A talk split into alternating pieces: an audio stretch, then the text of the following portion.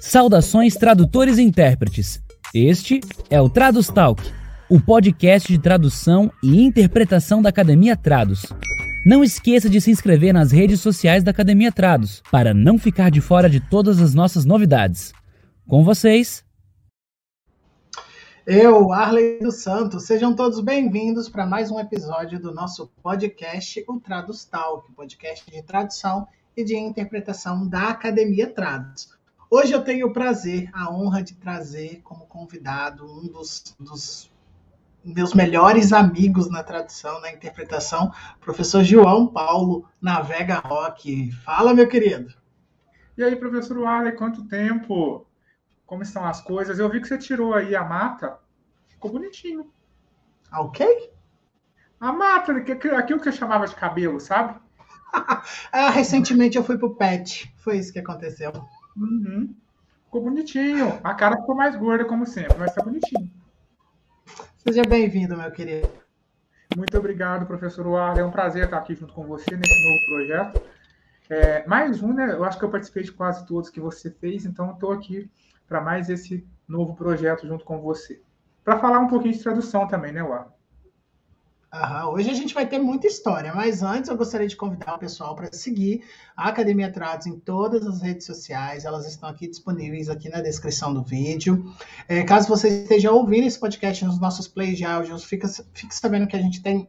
O podcast está disponível em tudo quanto é plataforma de áudio, tá na Anchor, tá na Amazon Music, tá no Spotify, tá no Google Podcast, em tudo quanto é lugar. E você pode levar ele para ouvir é, durante o dia, durante sua formação, para passar o tempo, para conhecer um pouco mais os nossos colegas tradutores e intérpretes e ver que muitas vezes, né, João, a gente passa pelas mesmas coisas, né? E eu já começo te perguntando, João, de onde que veio esse interesse de aprender Libras? De onde que surgiu essa ideia de ser tradutor? Na verdade, foi um desafio só, entendeu? Eu cheguei num dos seminários da minha igreja, tinha um tanto de gente batendo braço lá na frente, eu falei assim, eu vou aprender aquilo, pronto. E aí passou muito tempo e eu não aprendi, porque na minha cidade não tinha curso de Libras, era muito difícil, é uma cidade interior, pouquíssima gente sabia. E aí um amigo meu, que trabalhava numa escola de cursos livres, né, é, me contou que a escola que ele trabalhava ia oferecer esse curso de forma presencial. Ele estava montando a primeira turma de Libras da cidade, entendeu? E ele e uma outra intérprete, também amiga minha, começaram a fazer esse curso de Libras. E aí eu comecei a todo final de semana, depois que eles saíam da aula de Libras, eles repassavam para mim o que eles aprenderam na aula de Libras. Aí eu comecei a aprender, meio que de forma autodidata, um pouquinho da língua de sinais. Eu fui fazer curso de Libras mesmo, básico, é, depois de uns quatro anos. Eu já interpretava quando eu fiz o curso de Libras básico, entendeu? Já interpretava no contexto religioso, quando eu finalmente resolvi fazer um curso de Libras básico. Que aí eu quis trabalhar questões como classificadores, expressões não manuais, entendeu? Que no meu caso eu parecia um palmito na hora de interpretar. Sabia um tanto de sinal, mas a cara era a mesma para qualquer sinal que eu estivesse usando, entendeu? E tinha uma dificuldade muito grande para utilizar os classificadores. E aí o curso que eu procurei, né? Ele tinha a presença de alguns surdos. E eram surdos que davam essa parte, que ensinavam essa parte, né, da utilização dos classificadores, as descrições magéticas, não com esses nomes. Eu fui aprender esses nomes depois, quando eu, por um acaso, descobri o, o, o Facebook do Arley, mandei uma mensagem para ele sem nunca ter visto ninguém mais preto, pedindo para ele material sobre tradução. E aí ele me mandou um texto do Daniel Gilli, sobre a teoria dos esforços. Foi quando eu comecei a ter os primeiros contatos aí com os estudos da, da interpretação e da tradução. E isso foi em que ano, João? 2000, peraí. Peraí que faz tempo. Faz muito tempo. 2009. 2008, 2009. Antes, antes de eu vir para Florianópolis, eu vim em 2011. Isso. Foi antes de você ir para Florianópolis. Nossa, tem tempo, hein? Muito tempo. Meu Deus. E aí, como que, tipo, vou aprender Libras, beleza. Você falou que fez um curso de Libras básico, mas já atuava como intérprete. Como é que foram uhum. esses primeiros momentos, essas primeiras experiências de atuar como intérprete, mesmo sem fazer um curso antes? foi aquela experiência do afogonade, só que afogando. Sobrevivia bebendo muita água, entendeu? Acabava a interpretação, estava com, com, o estômago e os pulmões lotados de água do mar, mas fazer o quê, né? Só explica para o pessoal o que, que isso significa, o afogonade. Que teoria, que teoria é essa? Essa teoria do afogonade é do Evandro de Magalhães, o intérprete do par é, português e inglês, né? Ele produziu um livro chamado Sua Majestade o Intérprete, que teve uma reedição há uns dois anos atrás, acho que 2020, não foi, Warley? Teve a reedição. Eu acho ele que foi 2020. Eu acho, acho que foi a terceira edição. Eu Vai falando aí, João, vou procurar aqui. Mas eu acho que foi a terceira edição. E esse, esse livro, né, Sua Majestade do Intérprete, foi uma indicação até do professor Warley é, para que eu lesse, entendeu? Na época. Mas eu comecei desse jeito. Me jogaram lá, interpreta, só tem você. Chegou uma surda na igreja, não tinha ninguém para interpretar. E aí, eu e o meu colega, eu e o Gustavo, fomos interpretar para essa surda. E aí, chegou no meio da mensagem, eu estava, eu tocava teclado na igreja nessa época. E aí, o pastor disse: como uma corça Aí o meu colega vai e me faz o sinal de passarinho. Aí eu olho para aquilo e falo assim, realmente nós estamos perdidos, porque ele não saber que a porta é a esposa do servo significa que a gente não é crente o suficiente. e que a gente Ainda precisa... bem que ele fez passarinho. Imagina se tivesse feito carro. Também acho. Aí... muito pior. Uhum. Aí depois, e esse dia a surda ela questionou demais a nossa interpretação. Ela botou defeito em tudo, falou que estava muito ruim, entendeu? Ela não falou de forma grossa, sabe? Ela disse que não era o ideal, mas ela entendeu o que estava acontecendo, porque como ela era uma surda que fazia um pouco de leitura labial, conhecia um pouco do português, ela conseguiu entender do que, que a gente estava falando mas a tradução era muito literal, era muito tradução palavra por palavra, e a gente não tinha tanto preparo assim para poder atender o surdo nesse contexto. Mas também não havia outras pessoas. A gente é os, os únicos que sabiam, pelo menos, conversar com ela. Não tínhamos competência tradutória. Não tínhamos mesmo, não. Não tínhamos competência nenhuma para interpretar naquele momento. Mas éramos os únicos ali dentro que poderíamos oferecer para ela alguma acessibilidade. E foi o que a gente tentou fazer naquele momento. E aí entendemos que a gente precisava aperfeiçoar mais cidade do interior, as poucas pessoas que sabem é, Libras querem monopolizar, e a gente teve que ir para a cidade vizinha, e aí começou todo o desenvolvimento. Aí eu comecei a vir para Belo Horizonte também. É, antes eu não morava aqui, né? Comecei a vir direto, todos os eventos que o professor Warley promovia, estava eu aqui tentando aprender um pouquinho. E aí, não evolui tanto assim, não, sabe? Eu acho que ainda estou engolindo mais água do que nadando. Mas a gente conseguiu aprender alguma coisa e, eu, e promover a acessibilidade de uma melhor forma. Sim, sim. Eu também tenho essa percepção, João, que a gente está num aprendizado constante para o resto da vida.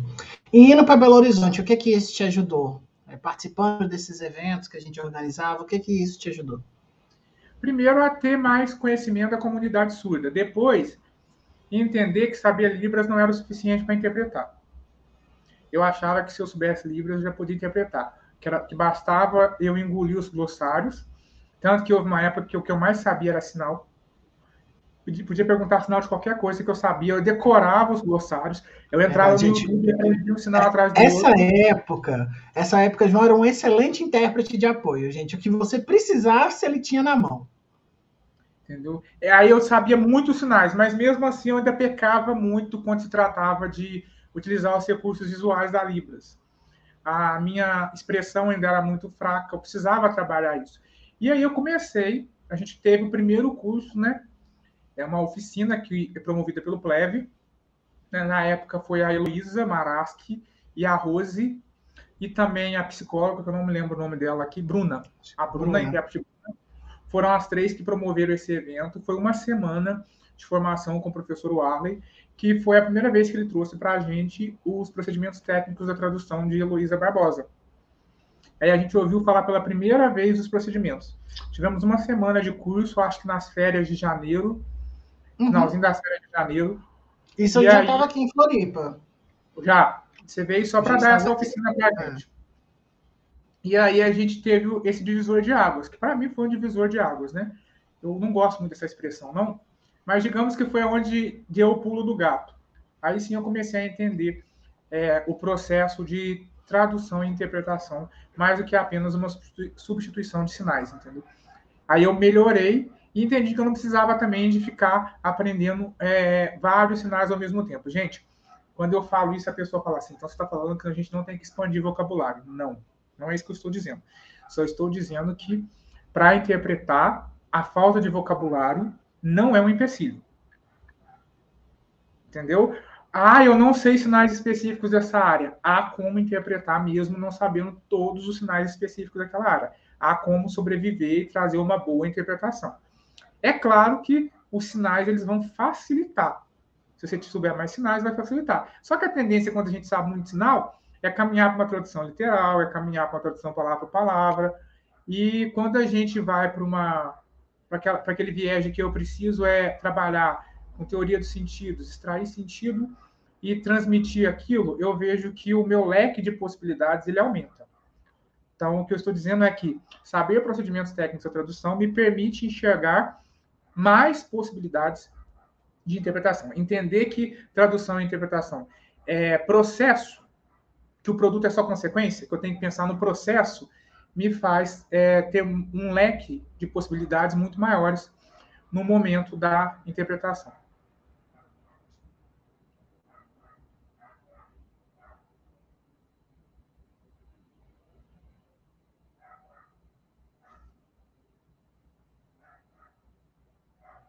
Agora foi?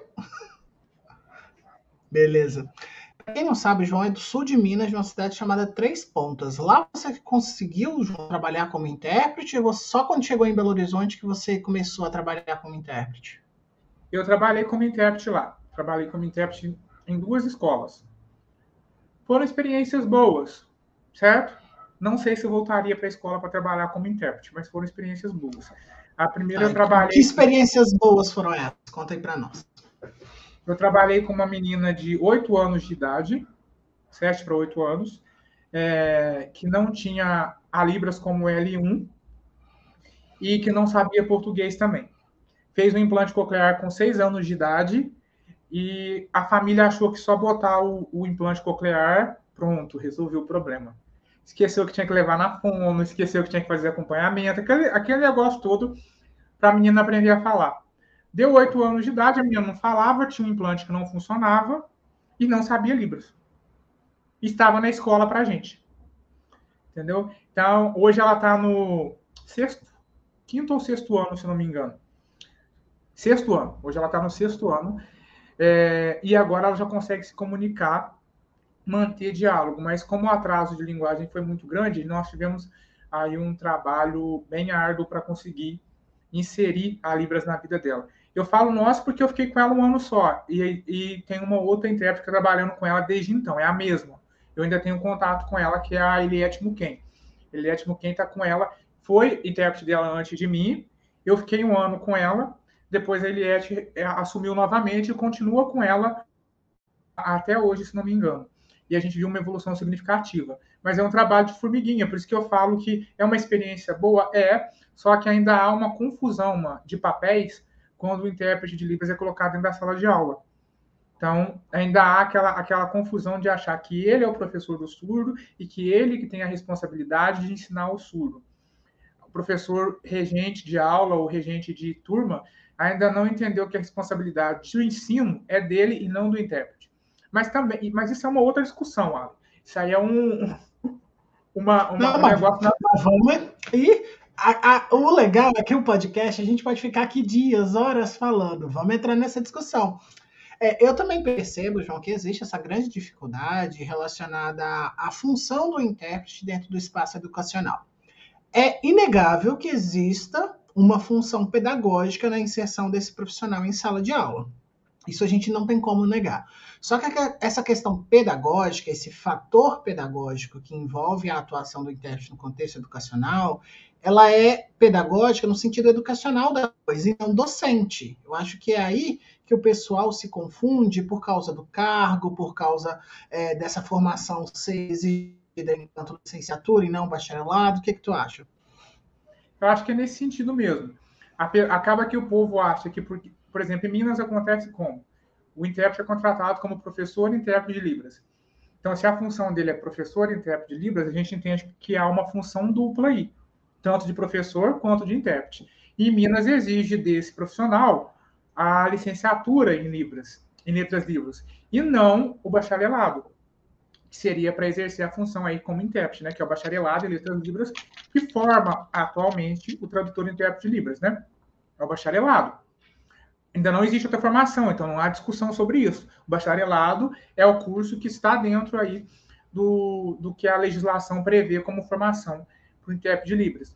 Mas aí chega no contexto de sala de aula, a gente tem vários fatores. Um deles é o não preparo dos professores, gente de turma de aula, para poder receber qualquer aluno com deficiência. Isso não se limita ao surdo, é qualquer aluno com deficiência, qualquer aluno com transtorno de aprendizagem, a gente sabe que a gente não tem uma boa estrutura para recebê-lo, entendeu? Então, eu acho que começa aí. Começa que não temos preparo para recebê-lo. Para receber nenhum aluno que seja diferente do que é típico. O que é atípico, a gente tem dificuldade para receber. Outro detalhe, o, geralmente o professor não sabe metodologias diferenciadas. E aí ele acha que o intérprete de Libras, nessa condição, como ele tem um aluno só, e aí o professor já pega aquela, aquela responsabilidade e fala: toma que o filho é teu, toma que o filho é teu, e aí fala assim: eu tenho mais 40 alunos, você só tem um. Então você tem que cuidar de um só. Quando na verdade esquece de todo o processo tradutório que de todo o processo de trabalho que existe na função de interpretar. Não é simplesmente bater as mãozinhas, bater braço. Existe todo um processo. E que o intérprete ele foi preparado para interpretar.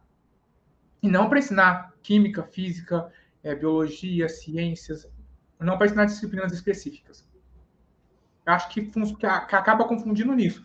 A palavra professor na frente traz isso. E, e a exigência de uma licenciatura acaba fortalecendo essa ideia de que o intérprete também é professor. E aí a gente entra num, num, detalhe que gera mais confusão ainda, é que os intérpretes aceitam.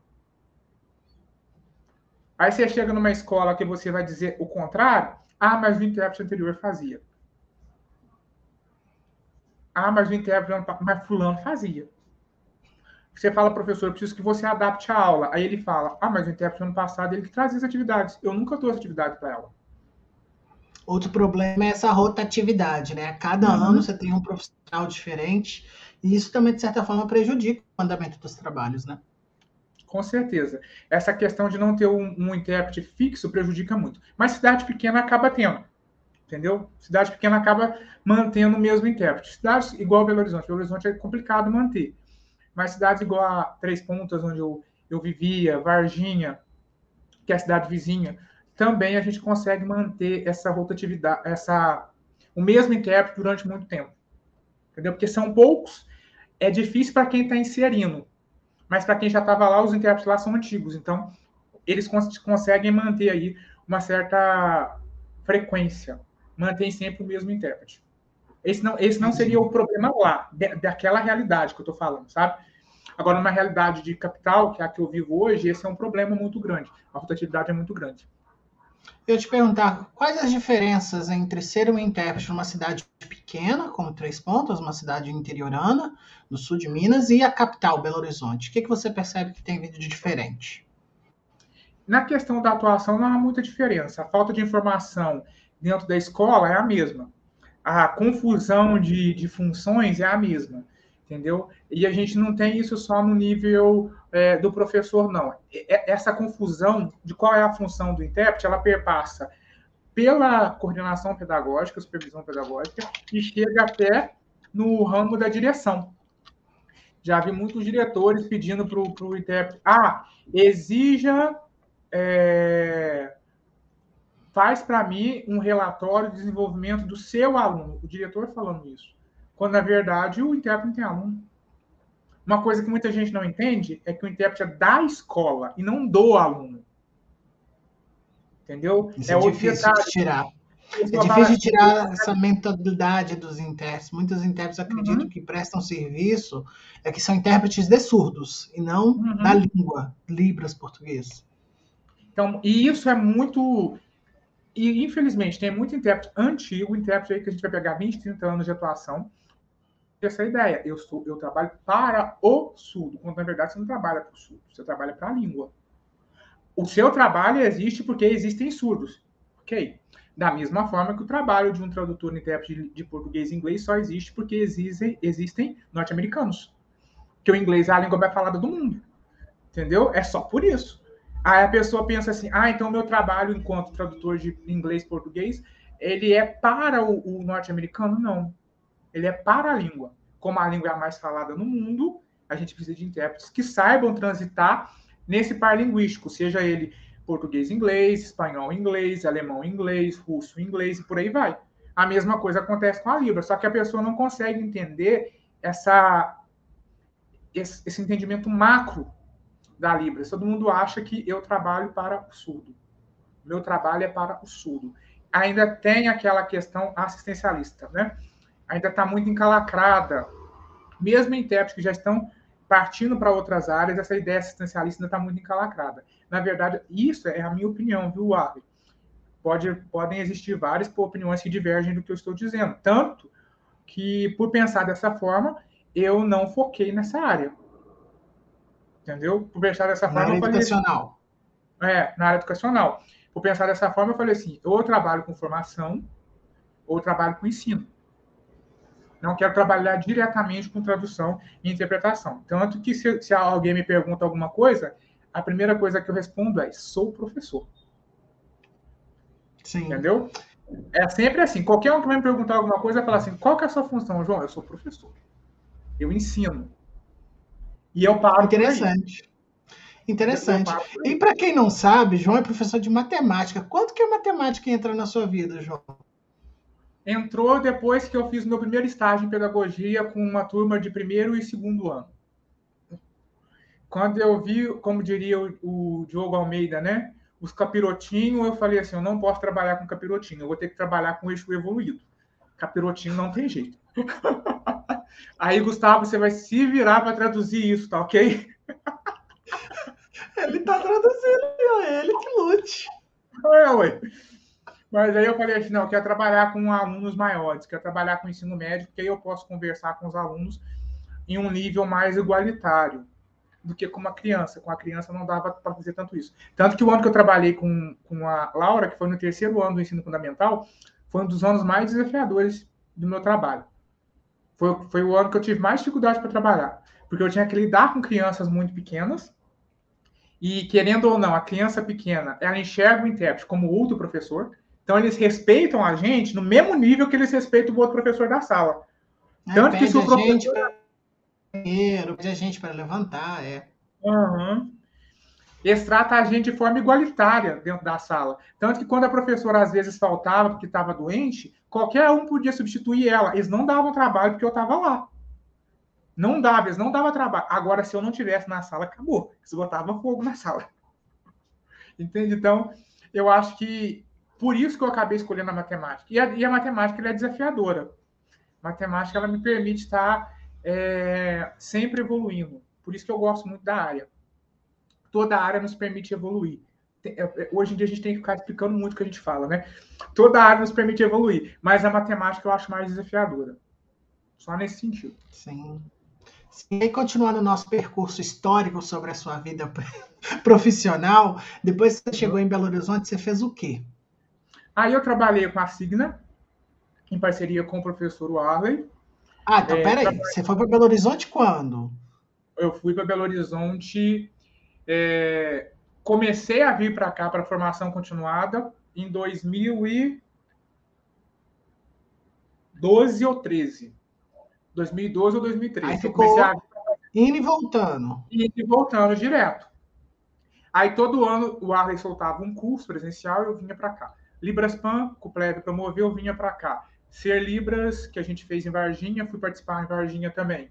É, vários eventos que a gente foi promovendo, é, eu vinha para Belo Horizonte para participar. O Arley dava uma oficina, eu estava aqui.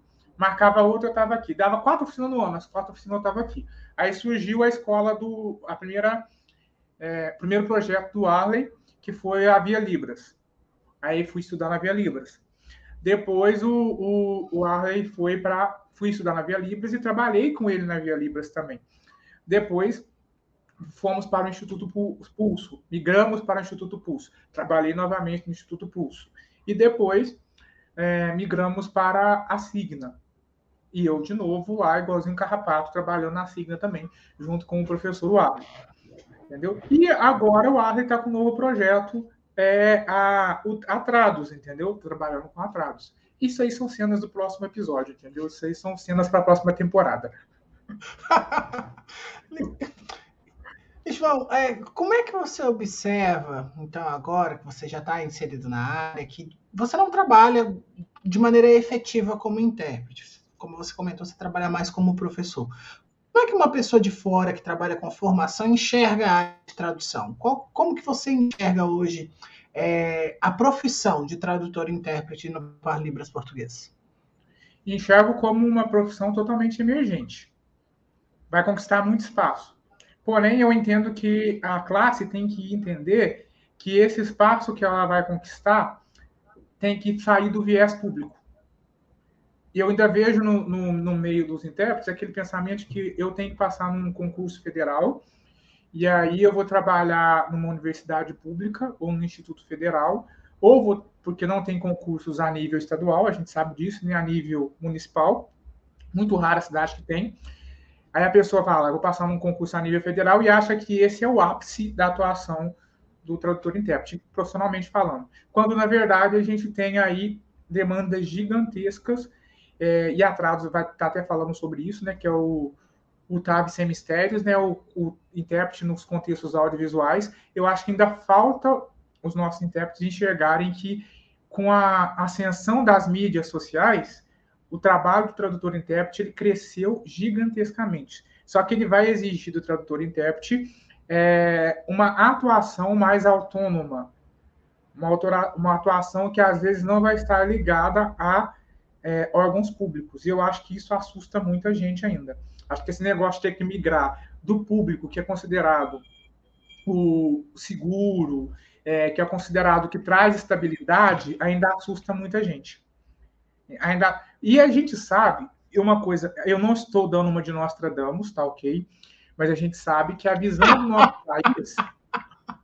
Nostradamus é ótimo. É, mas a gente sabe que a visão do nosso país é caminhar para um, terceirização de alguns serviços. Nosso país está caminhando para isso.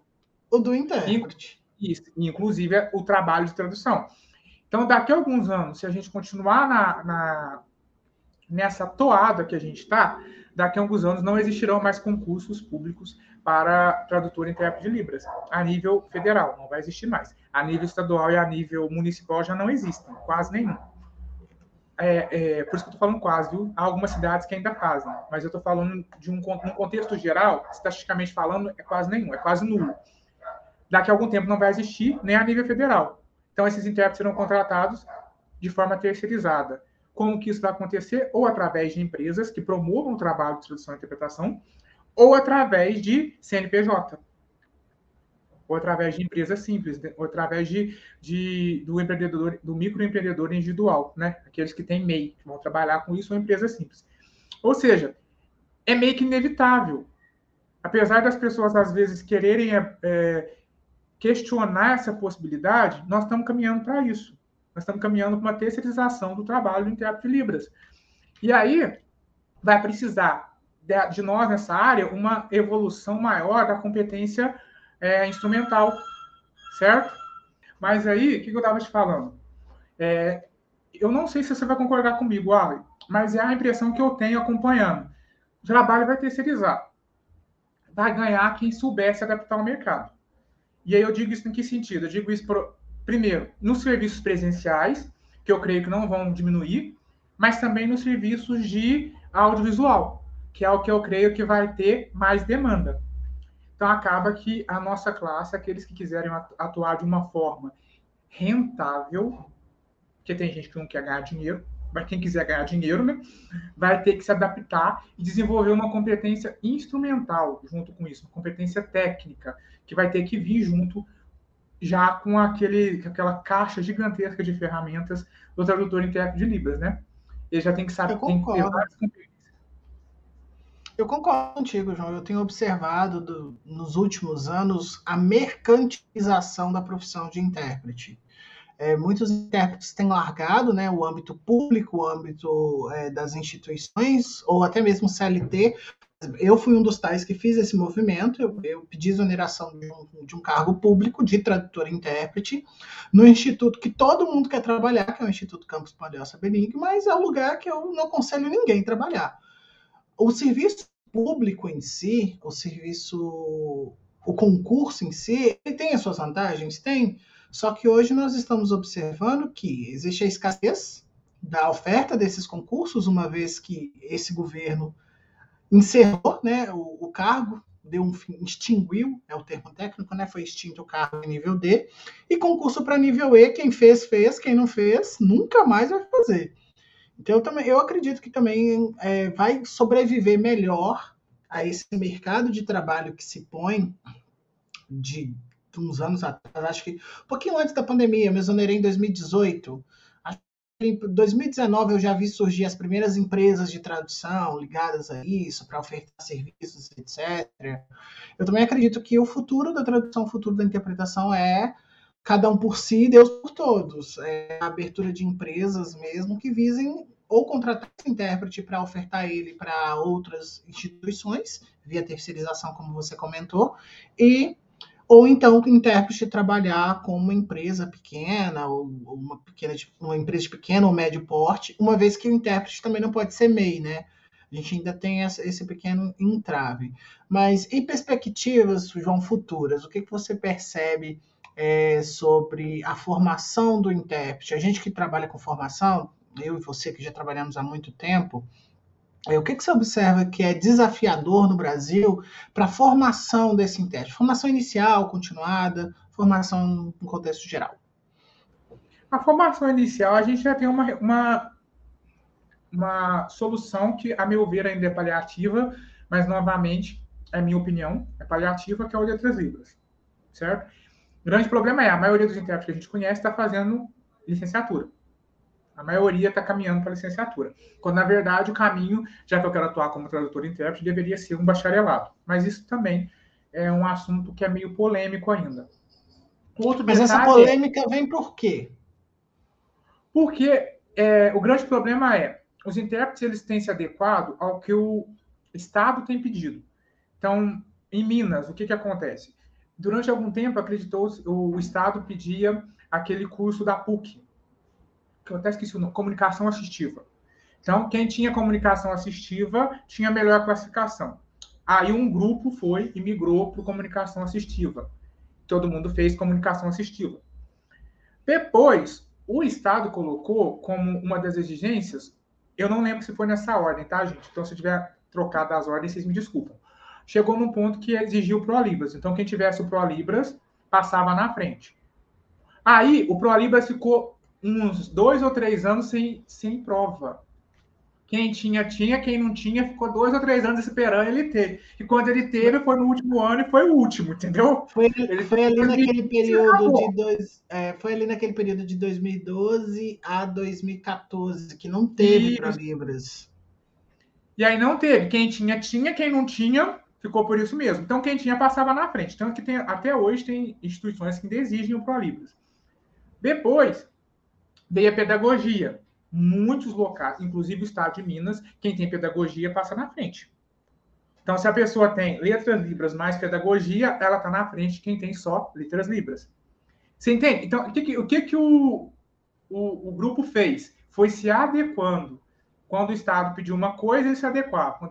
E ninguém focou, tipo assim, eu quero ser tradutor em de Libras. O que, que eu preciso dentro da legislação federal para ser tradutor em de Libras? Hoje, letras libras. Que é uma e, formação. Tipo, ninguém questionou. E ninguém, ninguém questionou, questionou isso também, né? Tipo, pedagogia não me forma intérprete. Licenciatura uhum. não me forma intérprete. Acabou que as pessoas se acomodaram com essas exigências e foram levando de acordo como foram dançando conforme a música, né? Conforme a música. Isso aconteceu em Minas. É, em outros estados a gente vai ver que, que, o movimento foi diferente, mas o que, que os intérpretes que queriam atuar fizeram? Foram se adequando às formações que os editais exigiam. E ninguém nunca pegou a legislação a nível federal, o decreto 5626, a, a lei 12.319, 319, ninguém pegou essas leis para ver que tipo de formação que exigia e se os editais que eram lançados dentro dos estados e das prefeituras estavam de acordo com essa lei. A gente teve pouca gente que teve a curiosidade de questionar isso. E aí cada um foi se adaptando. O grande problema agora é o que? O intérprete está crescendo, ele está indo para vários contextos e a gente precisa agora de formações mais específicas. Agora a gente não tem mais, a gente tem uma formação generalizada, que é o curso de letras libras, mas agora a gente precisa de formações que sejam mais voltadas para o campo educacional, mais voltadas para o campo jurídico, mais voltadas para o campo é, da, da saúde, mais voltados para a política, entendeu? Que, que agora é obrigatório ter. Na, isso é o que você chama, isso é o que a gente chamaria de intérprete vocacionado? Isso. Eu acredito que agora, o próximo passo é termos cursos voltados para o intérprete vocacionado. Mas isso aí bate em outro entrave. Eu já vi isso em grupos de intérpretes, né, que eu participo de alguns. É, muita gente questiona que não tem esse tipo de curso, mas eu já trabalhei com formação continuada de intérprete de Libras. Não tem porque não há adesão me desculpem, a classe me desculpe, mas você propõe uma oficina, você tem 4, 5 inscritos. Você propõe um curso, você tem 4, 5 inscritos. Você propõe uma, um, uma, um seminário, você tem 4, 5 inscritos, entendeu? Não dá para você querer pensar em formação continuada e focar em pequenos grupos se não há demanda. A gente sabe que precisa, mas a gente sabe também que a demanda tem que ser é, verdadeira. Faculdade nenhuma abre curso de formação continuada ou até mesmo a pós-graduação se não conseguir fechar pelo menos uma turma com 40 alunos. Hoje no EAD pode ser que a gente consiga é, essa proeza, mas pensa comigo, pagar professor, gravar um curso inteiro, gastar com, com estúdio, gastar com edição, gastar com produção de material, para na hora que você for vender o curso ter quatro, cinco alunos? Eu não produziria.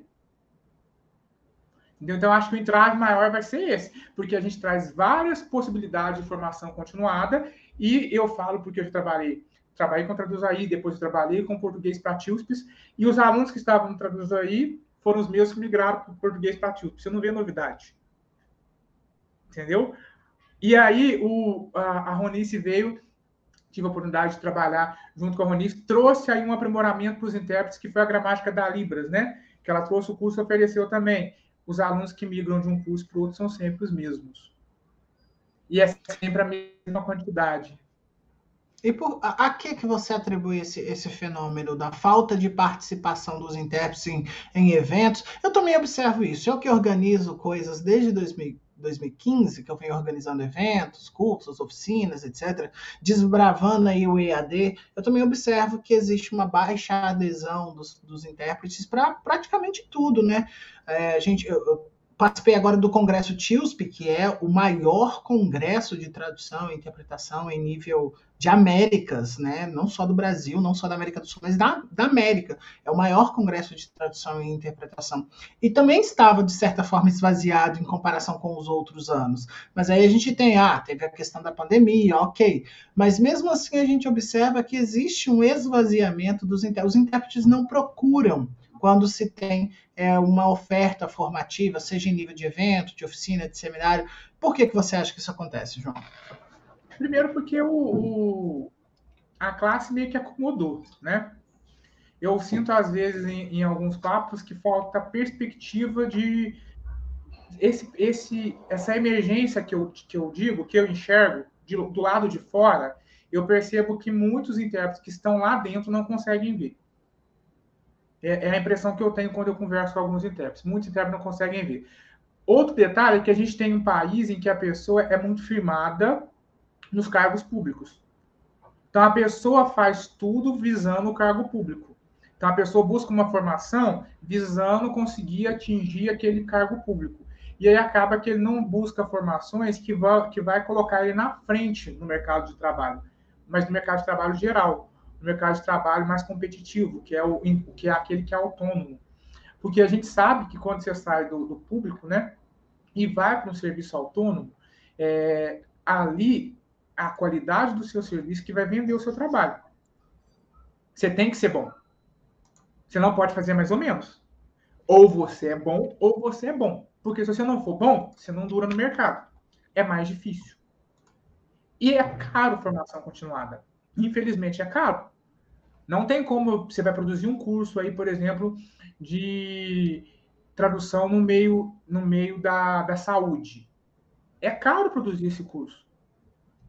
É caro eu, eu conseguir profissionais que estejam atuando é, dentro desse contexto que tenha experiência dentro desse contexto para trazer isso e ofertar. Isso é caro. E acaba que na hora de, eu entregar esse curso para alguém, eu vou cobrar caro também. Sim, porque e eu não vejo, o curso tem que, no é, mínimo, se pagar, né? Isso. E eu não vejo no nosso meio pessoas dispostas a pagarem pelo conhecimento. A gente vê muitos no, os nossos, o nosso meio, né?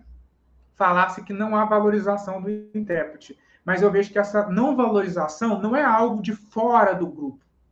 É algo que está encalacrado dentro do grupo. É e aí endógeno, ele reverbera. Né? É endógeno. Aí ele reverbera. Então, ninguém está disposto a pagar. É caro? É. Mas tudo aquilo que está emergente é caro. Não tem como. Não tem como Sim. você querer. Eu crio um curso que ele é único. Ele vai ser caro. Ele vai ser caro, não tem jeito. Quando que ele começa a baratear? Quando, ele, quando que ele começa a ser mais acessível? Quando há concorrência. Quando a gente tem mais gente ofertando aquela coisa. E não é o que acontece. Nós temos intérpretes hoje em dia que poderiam propor cursos de formação vocacionada? Temos. Eles propõem? Não. Acho que o único doido que está fazendo isso ultimamente sou eu. Então, como que a gente quer que o, que o, que o campo cresça se as pessoas continuam produzindo cursos na mesma área, as pessoas continuam vendendo cursos básicos de Libras, quando na verdade a gente precisava de curso de tradução e interpretação. Até porque um dos mais conhecidos, né, tradutores, intérpretes, uhum. que estão tá na internet, vende curso de Libras e não Libras. curso de tradução, porque a gente vê que o conhecimento de tradução que ele tem é extremamente deficitário. Entende? Então, a gente vê que povo esqueceu que agora existe uma profissão, tradutor e intérprete de Libras. Ela precisa de formação. Eu quero atuar, eu preciso estudar tradução e interpretação. A língua é condição sine qua non. Se eu resolvi ser intérprete, a língua é condição sine qua non. Eu tenho que saber. Se eu não sei, eu não tinha nem que tentar ser intérprete. Começa por aí. Começa por aí. Entendeu? Então, a língua é condição sine qua non. Se você não sabe, nem pense em ser intérprete. Agora, ser a língua. O que, que eu tenho que estudar? Tradução e interpretação. E as pessoas vão buscar o quê? Curso de Libras. Aí faz Libras básico, Libras intermediário, Libras avançado. Aí você vê a pessoa no currículo dela, ela tem um milhão de cursos de Libras. Nenhum Mas não tem um de tradução. E aí, quando esse curso é ofertado, a gente não tem adesão. Nós somos é prova disso, Alan. A gente começou com, com o que hoje é Traduz Aí, foi Traduz Aí, né, na Signa, ele começou lá em 2011. 2011, com uma turminha de 10 alunos. Isso, lá em 2011. Olha, pensa para vocês verem, esse curso estourou e conseguiu pegar quase mil alunos em 2019, no meio da pandemia. O negócio começou lá em 2011. Demorou oito anos, oito anos para a gente fazer a proeza de alcançar quase mil alunos se a gente for somar durante todos os anos, né, a gente atinge mais de mil alunos. É, mas no começo a adesão era baixíssima. Eu lembro é de baixíssima. projetos que eu desenvolvi, por exemplo, grupo de estudos. Inclusive, achei, João, aqui os livros ó, que você comentou. Sua Majestade o Intérprete. É, o primeiro é de 2007 e o segundo é de 2020. Uhum. É, eu lembro que a gente montou, né, João, até um grupo de estudos para discutir tradução, interpretação a partir de leituras. E a adesão foi baixíssima, poucas pessoas participaram. É, eu fico pensando, é, quando eu escuto alguém falando, ah, mas não tem formação, a gente não tem curso. Só vira pra pessoa, gente, tá louca, só pode, porque curso é o que a gente mais vê por aí, propostas formativas é o que a gente mais vê por aí, eventos é o que mais tem. Essa pandemia, então, lives, nossa, quantas lives a gente não fez, né, João? Uhum. Só eu e você devemos ter feito mais de 100 lives dos mais diversos assuntos sobre tradução e interpretação, e a participação era sempre mais ou menos no mesmo número, sabe? Não era um número assim que avançava e tal. E aí, conta um pouquinho como que foi trabalhar no Traduz aí. Acho que o pessoal tem essa curiosidade, né? Porque muitas pessoas participaram, mas os bastidores eles não conhecem. O Traduz aí foi desafiador, até porque trabalhar com o professor Warley é desafiador. É, como a gente trabalhou muito tempo junto, eu já, me, eu já, já estava acostumado com a forma dele trabalhar. Mas foi gratificante demais e veio numa, num período em que nos permitiu dedicar mais, porque a gente estava dentro de casa. A gente não tinha que, que concorrer na questão da atenção com outras coisas. Tudo estava sendo feito dentro de casa. Por exemplo, eu trabalhei a pandemia toda nesse escritório aqui. Então, tudo que eu tinha que fazer, qualquer um dos meus trabalhos, eram resolvidos aqui. Então, eu conseguia dar mais atenção para os alunos. O aluno podia me chamar a qualquer hora do dia que eu estava disponível. Eu conseguia dar dar os feedbacks em tempo mais hábil. Hoje a gente tem mais dificuldade porque a gente precisa sai para trabalhar, volta para casa, às vezes pega um trânsito muito grande lá fora, até chegar em casa chegou atrasado, tem que dar feedback de madrugada. Mas eu sempre trabalhei de madrugada também. Mas a experiência foi muito ímpar, porque o Traduzir ele começou na versão, em uma versão, e durante o curso nós tivemos quatro atualizações do curso. Então, o curso, só dentro da Signa, ele evoluiu quatro vezes. Entendeu? E evoluiu na questão, tipo assim, de às vezes eu estava dando um feedback para um aluno, caía a ficha, mandava uma mensagem para o Arley do procedimento, falava para ele assim, Arley, acho que a gente pode rever esses exemplos aqui. Arley, eu acho que a gente pode pensar nesse procedimento aplicado de uma forma mais ampla. Arley, eu acho que aqui a gente deixou passar isso batido, acho que a gente podia aprofundar mais nesse tema, podia buscar mais nesse, podia pensar em atividades assim, propor mais, mais encontros online. E aí o curso ele foi meio que evoluindo durante a sua a sua própria aplicação, né? Os alunos, e eu creio que os alunos que acompanharam perceberam a evolução do curso durante o período e durante as lives também. Acho que quem assiste as primeiras lives, que o Arley estava sozinho, as primeiras lives que eu participei e vai vendo as outras lives, percebe que o conhecimento ele foi é, lapidado durante todo o período do Traduzir. Foram dois anos de Traduzir aí, dois, se não me engano, acho que é isso mesmo. Dois anos de Traduzir aí que promover que, e em que a gente percebe que o crescimento ele foi gigantesco. Foi tipo assim, o, o, a proposta que a gente tinha de traduzir aí no início e a proposta que a gente tem de traduzir aí hoje é totalmente diferente. Tem um salto exponencial em cima disso. E o Traduz aí vai voltar, né, João? Agora aqui na Academia uhum. Traduz, ele vai retornar. Mais para frente a gente vai dar notícias dele. Agora tá meio parado porque tem esse outro projeto do Tavis Sem Mistérios que tem relação com o meu doutorado. E aí, passando ele, a gente vai voltar com o Traduz aí. Então, vocês vão ver a cara do João muito aqui ainda. Vai ter muito mais lives para a gente falar sobre tradução, sobre interpretação e etc. João, o que, que você está lendo agora, nesse momento? O que, que você está lendo aí de livro?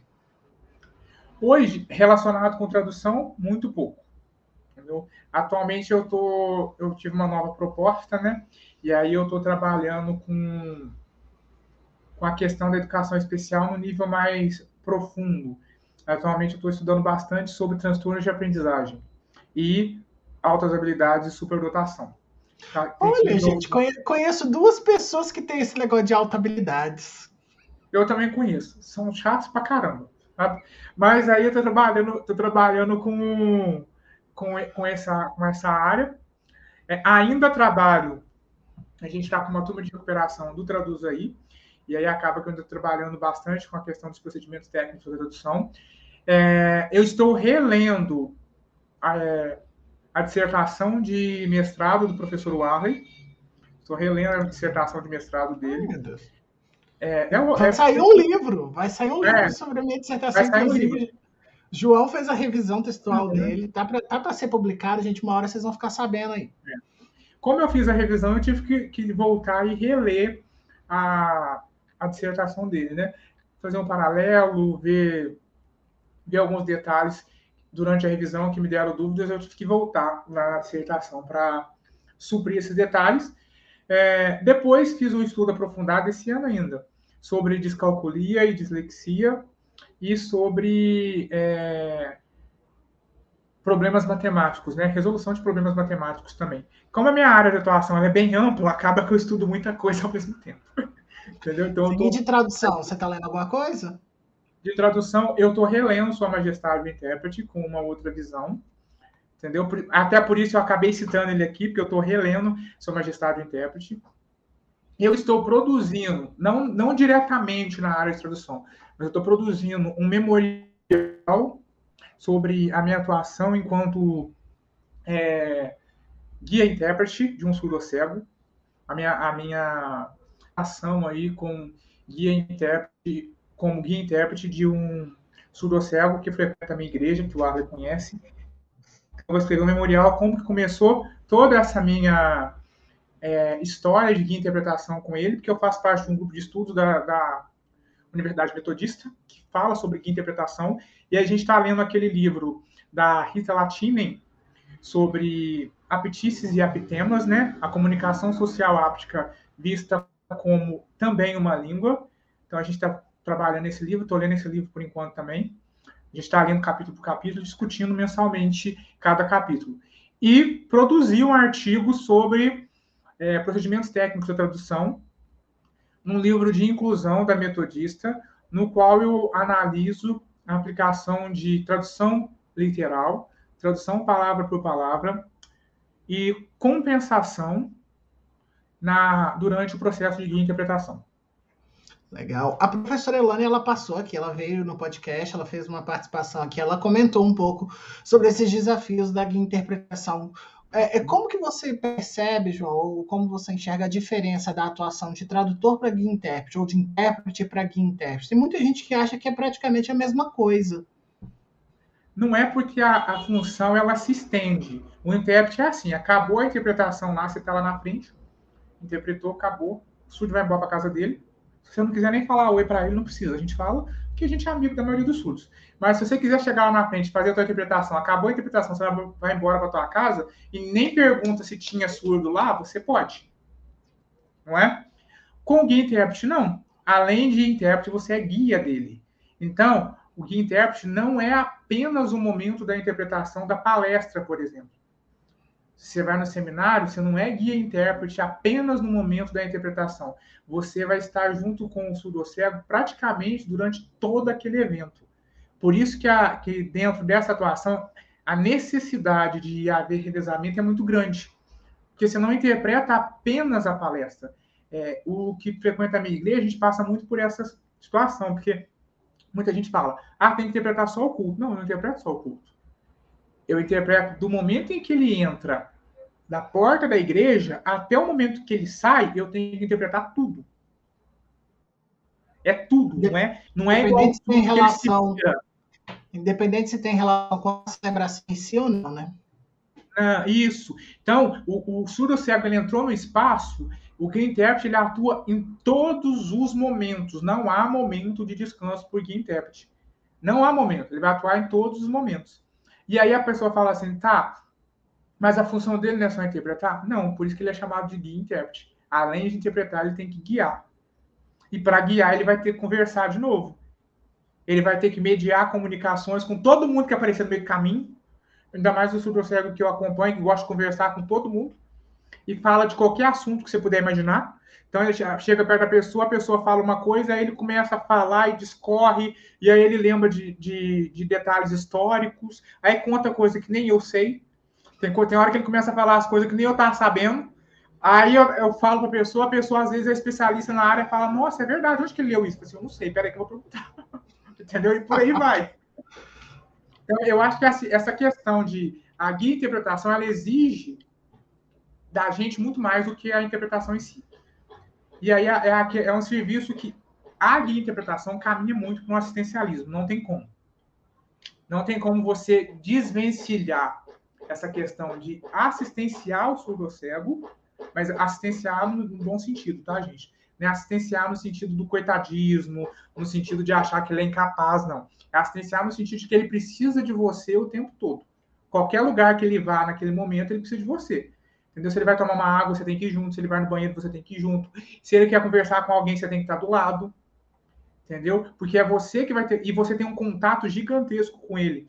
Na pandemia, a gente passou por momentos complicados, porque não podia botar a mão, não podia pois é. Como, como que você lidou? E como que você lidou, João, com, tanto pessoalmente com a pandemia, quanto profissionalmente, por exemplo, na assistência desse surdo cego aí? Como que você lidou com a pandemia? Primeiro foi uma dificuldade muito grande fazê-lo entender que a gente precisava fazer sepsia. No início ele achou que a gente estava com nojo dele. Hum. Eu não estou com Covid, por que vocês estão querendo isso? Eu não estou.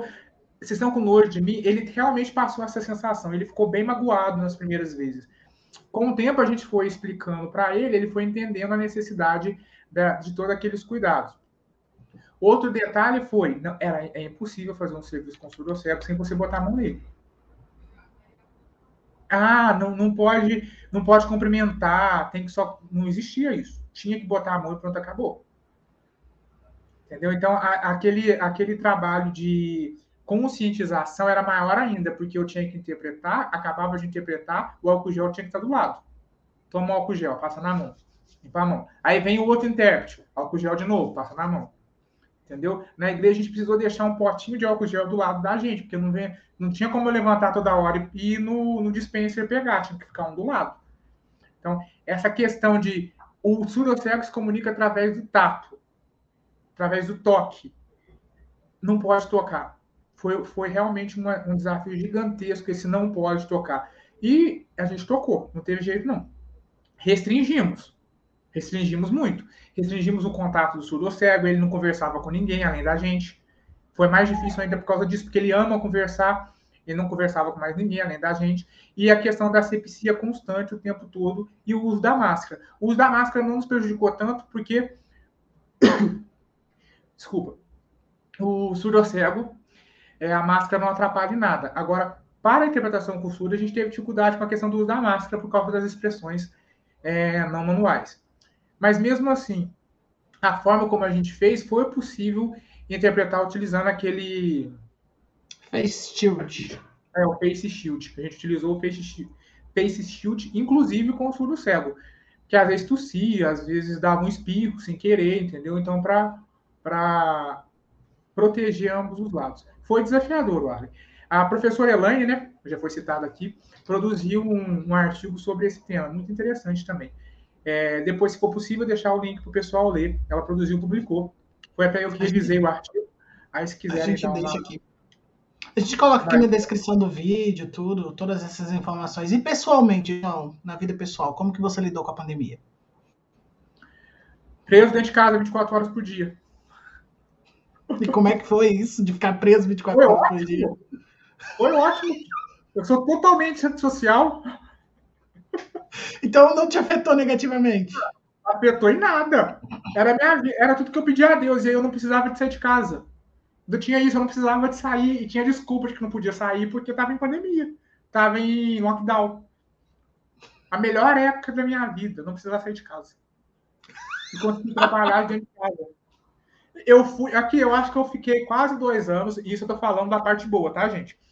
A, a gente sabe que a pandemia trouxe muitas mortes, muitos prejuízos, mas eu estou falando, para mim foi um período muito bom. Período em que eu estudei muito mais, eu li muito, eu cresci muito no trabalho online, aprendi muita coisa, desenvolvi muitas habilidades, entendeu? Então, foi um período que foi de muito crescimento para mim e juntou o fato que eu não precisava de lidar com muita gente, então melhor ainda. Pouco sociável, né, João? Uhum. João, a gente vai encerrando o nosso papo, mas antes da gente acabar, é, eu sempre pergunto pro pessoal e sempre peço ao final das nossas conversas para deixar um conselho para a galera. Para quem está ouvindo a gente, que conselho você deixaria para a galera? Hoje em dia, o único conselho que eu dou, gente, eu acho que esse é. E ele está mais batido, né? Do que qualquer outro né, que a gente possa pensar. É estude não existe outra forma de a gente ser um bom profissional sem buscar a formação continuada sempre. E a gente tem que buscar onde tiver. Beba das fontes que você conseguir encontrar, certo? E até mesmo aquelas que às vezes você considera ruim. Porque você vai ter pelo menos uma base. Ah, isso aqui não foi bom. Vou procurar algo melhor. Entendeu? Então, às vezes a gente faz um curso, ah, não gostei desse curso, não. Mas o que te permitiu perceber que aquele curso não é tão bom é porque o seu conhecimento está evoluindo. Porque se o seu conhecimento não estivesse evoluindo, para você tanto faz como fez. Você não sabe, por exemplo, que uma feijoada é melhor que a outra se você não tiver comido feijoada de diversas pessoas diferentes. Sua mãe fez uma, sua avó fez outra, você só vai saber que a da sua avó é mais gostosa porque você já comeu da tua mãe, que não é tão gostosa assim. Entendeu? Verdade. Então a gente precisa experimentar e precisa, é, às vezes, dar uma chance para aquilo. Ainda mais, e eu falo mais isso, Arno, no sentido de a gente tem visto muitas propostas né, de formação continuada, então a gente precisa também arriscar. Tentar fazer, ver se aquilo realmente funciona. Se não funcionar, não tem problema, vamos buscar mais. Mas só vai aprimorar a partir do momento que nós entendemos, entendemos que, enquanto necessitados de formação, precisamos é, apoiar toda e qualquer, né, toda e qualquer iniciativa formativa que a gente tiver. Mesmo que não seja a melhor possível, porque a nossa participação vai fazer com que aquilo se torne melhor. Ou vai provocar, pelo menos, o que a gente chama nesse mundo capitalista, todo mundo, e nesse mundo totalmente meritocrático, que a gente chama de competição, né? Porque aí vem a competição, vindo a competição, a tendência é que as coisas melhorem. A tendência é que quando há, há, há, competição, as coisas melhorem, as coisas evoluam. Entendeu? Então a gente tem que pensar nisso. Já que a gente vive hoje buscando mais um país mais meritocrático e um país é, totalmente, num mundo totalmente capitalista, né? Então a gente tem que entender que se a gente promove a, a competição, a coisa evolui. Entendeu? Então eu vou lá e faço um curso. Não gostei? Que tal eu promover uma, uma possibilidade? Que tal Melhor do que aquela que você teve, né? Dele? Que tal? Ah, vou lá, o Arley ofereceu um curso aí de TAF sem mistério. Deixa eu fazer o curso dele. Aí eu vou lá e faço. Não gostei. Arley, acho que o Arley não abordou da forma como deveria o tema. Mas eu, então vou, vou criar um curso melhor do que o dele. Pronto. Temos, aí, teremos, aí teremos o quê? Possibilidades formativas melhores. Entendeu? Então, as pessoas não entendem que não é porque algo não foi muito bom, não vou nem dizer que é ruim, não é porque algo não foi bom que ele é não serviu de nada, não serve de degrau, muitas vezes serve de degrau. Com certeza. Então é isso que eu penso.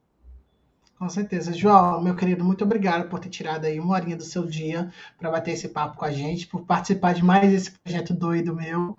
Fico muito feliz de ter você como um amigo pessoal, como um colega de trabalho, como um, uma pessoa a quem eu possa recorrer quando eu tenho as minhas dúvidas. E espero que a gente ainda possa ter um futuro muito, muito sucesso, muitas ideias, muitos projetos juntos, meu querido. Eu que agradeço, Arley. Espero que eu tenha conseguido aí é, dividir com vocês um pouquinho da minha experiência. Lembrando que tudo que eu disse aqui é a minha visão de mundo, tá? Ela não é a única e ela não é uma verdade absoluta. Muito pelo contrário. Não sigam o que eu disse. Eu sou louco. Ok? Muito obrigado.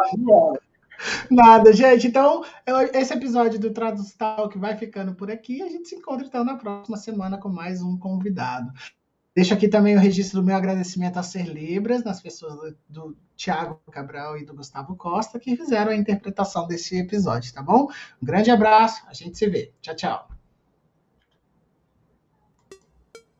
Este foi o Tradus Talk de hoje, o podcast de tradução e interpretação da Academia Trados. Não esqueça de se inscrever nas redes sociais da Academia Trados para não ficar de fora de todas as nossas novidades. Sugestões e críticas você pode encaminhar para podcast@academiatrados.com.br. Até lá, lhe desejamos boas traduções e interpretações.